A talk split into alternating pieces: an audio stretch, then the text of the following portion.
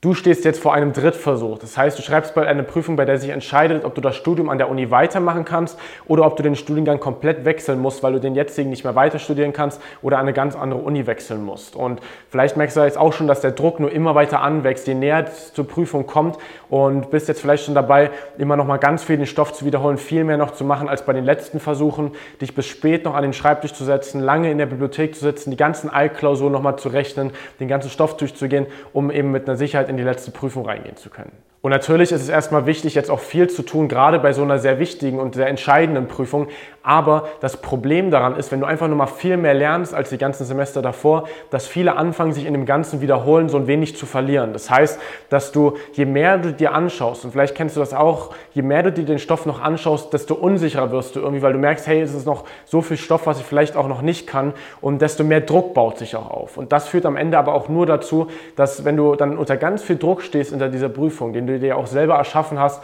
am Ende dann auch nochmal eher Flüchtigkeitsfehler machst oder Dinge überliest und eben nicht richtig machst, obwohl du sie eigentlich kannst und dann eben es dann doch sehr schwer wird, die letzte Prüfung auch zu bestehen. Deswegen ist einfach nur viel mehr zu lernen im Vergleich zum Erst- und Zweitversuch oftmals gar nicht die richtige Lösung, weil das einzig Wichtige, gerade für den Drittversuch, ist, dass du wirklich Sicherheit für dich gewinnst. Weil das ist wirklich das, was ich aus Gesprächen mit mehreren hundert Studenten, die auch schon im Drittversuch waren oder in den Drittversuch gegangen sind, bemerkt habe, dass es wirklich das Wichtigste ist, wirklich viel Sicherheit zu gewinnen. Und oftmals gar nicht das Problem ist, noch viel mehr lernen zu müssen, sondern es fehlt oft an dem richtigen Fokus beim Lernen, der eben dann dir auch wirklich die Sicherheit noch gibt. Es ist also weniger entscheidend, wie viel Zeit du noch reinsteckst, sondern mit welchem Fokus du reinsteckst, dass du am Ende wirklich sicher in die Prüfung gehen kannst und einfach weißt, ich werde mit Sicherheit mindestens diese 50 Prozent der Punkte bekommen, um überhaupt durchzukommen. Nur wie soll man das jetzt am besten machen, diese Sicherheit aufzubauen? Naja, ein ganz wichtiger Punkt ist, den viele viel zu wenig machen, ist, dass du wirklich ganz genau mal die vergangenen Klausuren, den ersten und den Zweitversuch für dich mal analysierst.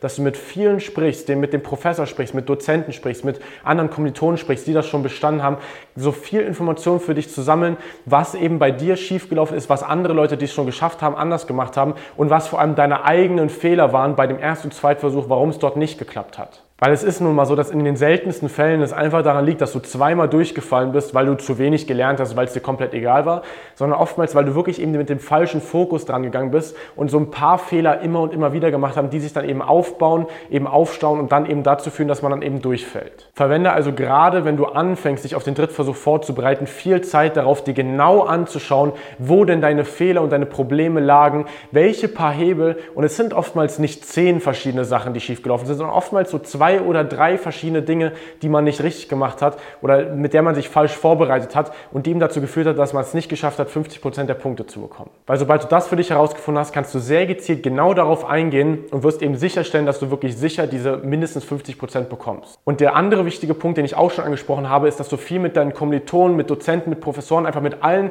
die eine wertvolle Meinung zu dem Fach eben haben, dass du da ganz viel ins Gespräch kommst. Weil wenn du sehr, sehr viel dort mit denen sprichst, dann bekommst du auch eine Sicherheit, ob du jetzt selber mit deiner Vorbereitung auf dem richtigen Weg bist, dann kannst du da selber das für dich herausfinden. Hey, ich habe jetzt das und das für mich herausgefunden, warum es beim Erstversuch nicht geklappt hat oder beim Zweitversuch. Und mein Plan ist jetzt so und so vorzugehen. Und wenn die dann eben von verschiedenen Seiten du dann hörst, okay, das würde ich genauso machen, das klingt auf jeden Fall sinnvoll, ich habe noch so und so, bin noch so und so vorgegangen, dann gibt dir das ja Sicherheit, dass du jetzt auf dem richtigen Weg bist und eben das am Ende dann auch wirklich bestehst. Solange du natürlich nur alleine am Schreibtisch sitzt und einfach so viel Stoff in dich reinprügelst, wie es nur geht, wirst du natürlich nie wissen, habe ich jetzt wirklich auch genau das Richtige für mich ge gelernt oder eben mich auf den wichtigen Stoff konzentriert. Wenn du aber natürlich viel in den Austausch bist mit sehr vielen verschiedenen Leuten, die dir wirklich dazu was sagen können zu der Prüfung, dann weißt du mit einer klaren Sicherheit, hey, okay, ich bin eben auf dem richtigen Weg. Und sobald diese zwei Punkte stehen, du also genau weißt, woran es denn beim Erst- und Zweitversuch gescheitert ist, weil du genau dir das Ganze analysiert hast und angeschaut hast